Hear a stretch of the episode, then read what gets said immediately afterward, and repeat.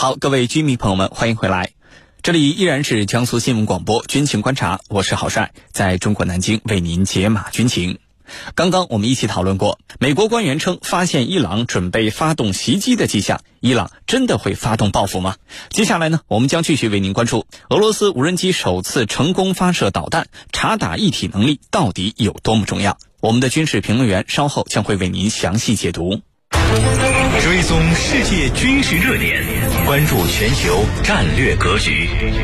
江苏新闻广播军情观察，主持人郝帅为您传递铿锵有力之声。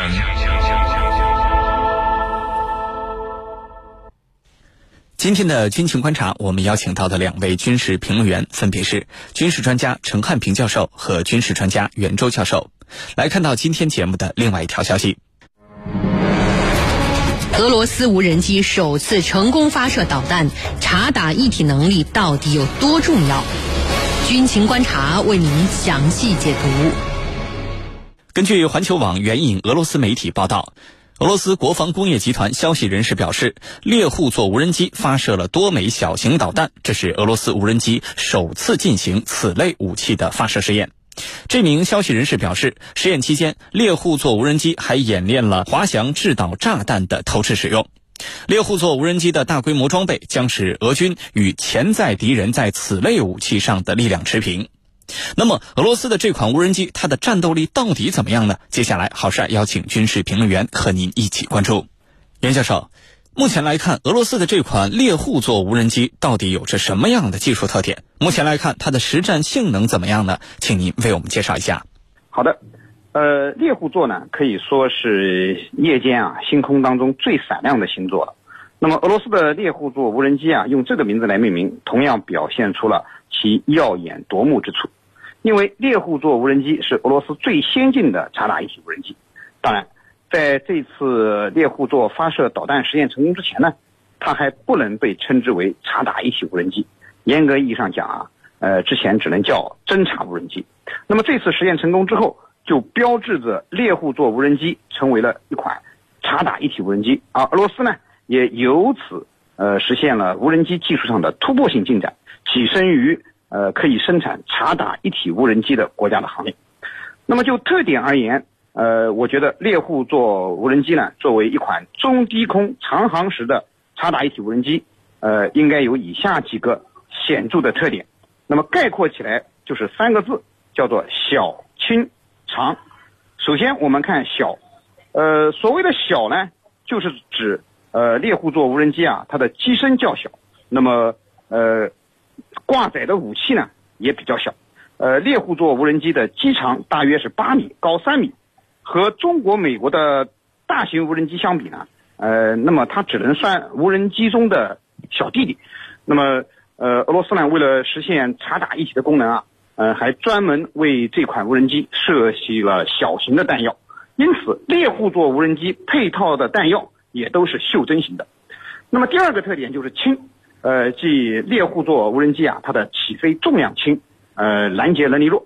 那么猎户座的最大的起飞重量，呃，大约只有一吨，呃，那么它的有效载荷呢，呃，挂载的武器重量是二百五十公斤，那么机身和两侧的机翼各有一个外挂点，总计也就三个外挂点，那么可最多同时挂载六枚小型的制导炸弹或者导弹，呃，第三个特点是长，就是它的飞行时间长，呃，尽管猎户座无人机啊，它的尺寸比较小，重量比较轻，拦截能力也比较弱，但是呢。它却有一个比较长的滞空时间，呃，从俄罗斯公开的数据上看呢，猎户座呃滞空时间呢，呃，在挂满制导武器的情况下，呃，可以达到二十四小时，呃，飞行速度也比较快，最高呢可以达到每小时两百公里。那么具体到猎户座的实战表现，实际上我们看到啊，俄罗斯已经让猎户座无人机在叙利亚战场上得到了历练，不过具体的战果，俄罗斯并未对外公开。应该说呢。呃，猎户座啊，呃，还是具备了一定的呃实战能力的。那么之前，呃，猎户座虽然还不能发射导弹，但是呢，它却完成了像小型火箭弹、小型炸弹等武器试验，那么可以对敌方的目标啊发动无人攻击。现在呢，又成功的发射了导弹，使之具备了精确打击的能力。这无疑让这款无人机如虎添翼。那么，呃，它的战场上的实战能力呢，必将得到进一步的增强啊。主持人，好，谢谢袁教授。俄罗斯为什么如此重视自身在无人机技术领域的发展，尤其是非常重视无人机察打一体的能力呢？请程教授为我们分析一下。呃，正如你刚才所说，为什么俄罗斯现在高度重视察打一体的无人机呢？其实，在现代战争当中啊，我们处处都能看到无人机的身影。无人机它的优势、它的优点，我相信军迷朋友们一定很清楚。比如说，它是零伤亡啊，可以让我己方就攻击的那一方做的零伤亡，对对手造成致命一击。同时呢，它的造价呀，也也相对相对来说是比较低廉的，而实用性却又很高，因此呀，很多国家都注重这个无人机的开发。那么，俄罗斯为什么这次突然间重视到插打一体的无人机呢？我觉得有这么几个原因啊。第一个就是在俄罗斯看来，在几年之前，比如说在俄罗斯跟乌克兰东部地区的这个。呃，在这个地区所发生的冲突当中，特别是在二零一四年以来，这个斯巴顿地区啊，这个出现了一些这个无人机的这个作战的方式，其中啊，乌克兰政府军就是乌克兰官方说，他们击落了很多的无人机，而这些无人机呢，来自于俄罗斯。那么，不管这个消息是真还是假。但是它一定是俄罗斯心中的痛，那为什么呢？就说明你的无人机是非常不成熟的。那么这些无人机又被哪些东西所击落的呢？有一个统计就说了啊，大概是一百来架俄罗斯的制造的无人机交给东部地区的民兵武装来使用的，那么大概有百分之四十是被这个地面的小型武器给摧毁的，大概有百分之五十是被。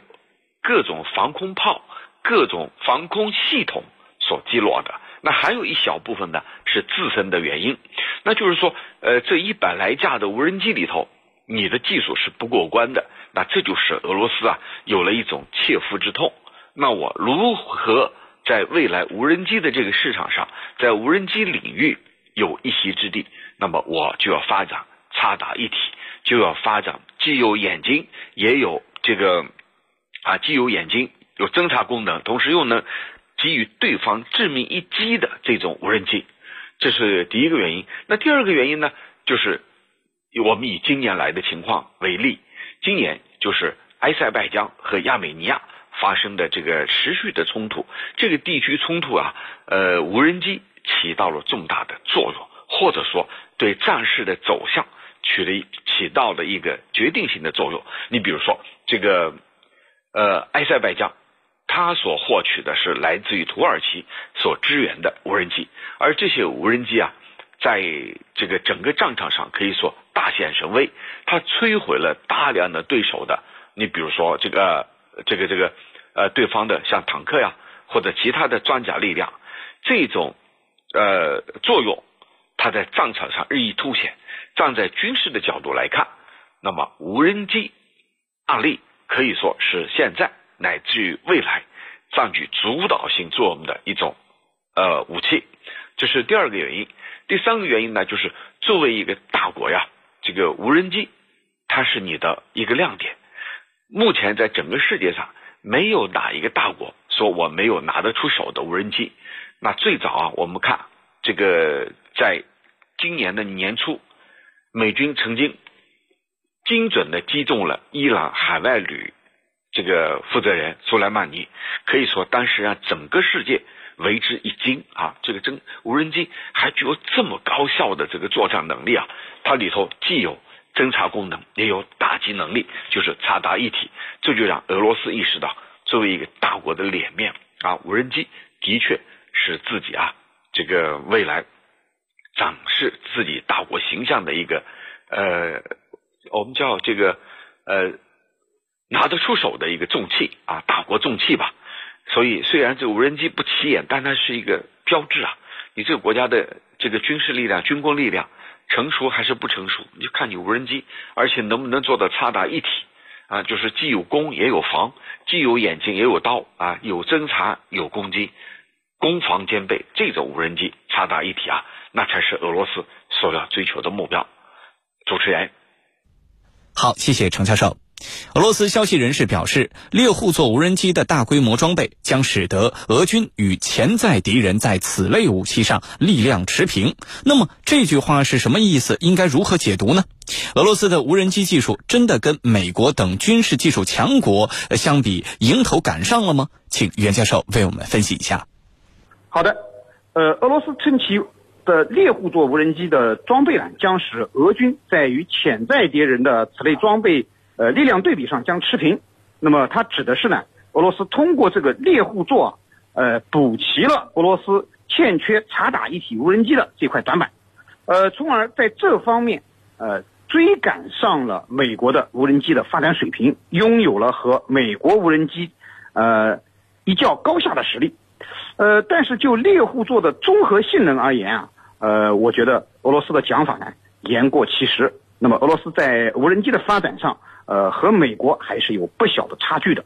那么从综合性能上看，猎户座呢，也就是达到了美国早期 MQ-1 捕食者无人机的水平。但是 MQ-1 捕食者无人机，我们知道美国已经在2018年就让它正式退役了。美国现役的无人机的主力是 MQ-9 收割者无人机，那么体重呢是猎户座的四倍，载弹能力啊更是猎户座所望尘莫及的。MQ9 载弹能力达到了一点四吨，那么可以搭载几乎美军所有的机载弹药。呃，如果说世界上现役无人机能够和俄罗斯的猎户座性能，呃相近的，呃，我估计呢，呃，土耳其的 TB 二应该和它的性能差不多。那么这款无人机在叙利亚、利比亚以及纳卡的战场上都有出色的表现。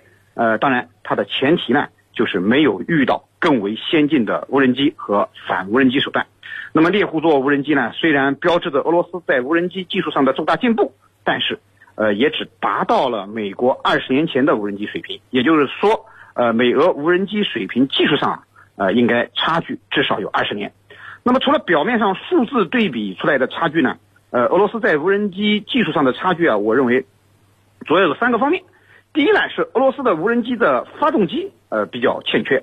呃，俄罗斯虽然可以为苏三十五、苏五十七这样的固定翼飞机提供马力强劲的呃高性能的发动机，但可惜的是呢，他们在无人机的发动机上啊，呃功力不足。那么至今啊，还搞不出呃大型的长航式无人机。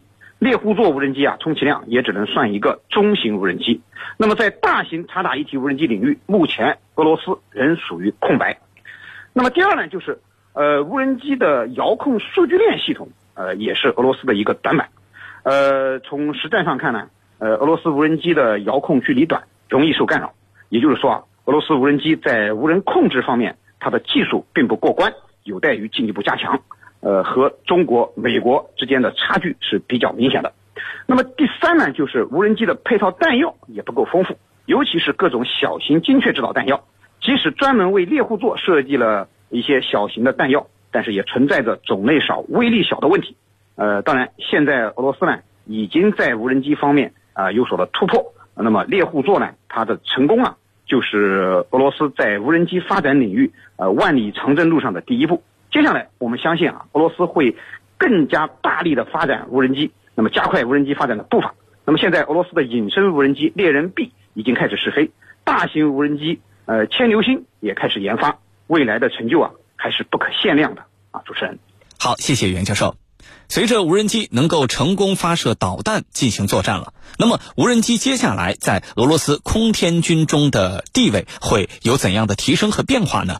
请程教授为我们分析一下。好的，既然我刚才啊，我们和袁老师啊，我和袁老师详细的分析了这个察打一体啊重型这种无人机，像俄罗斯这一次所呃试验的无人机，它的作用特点。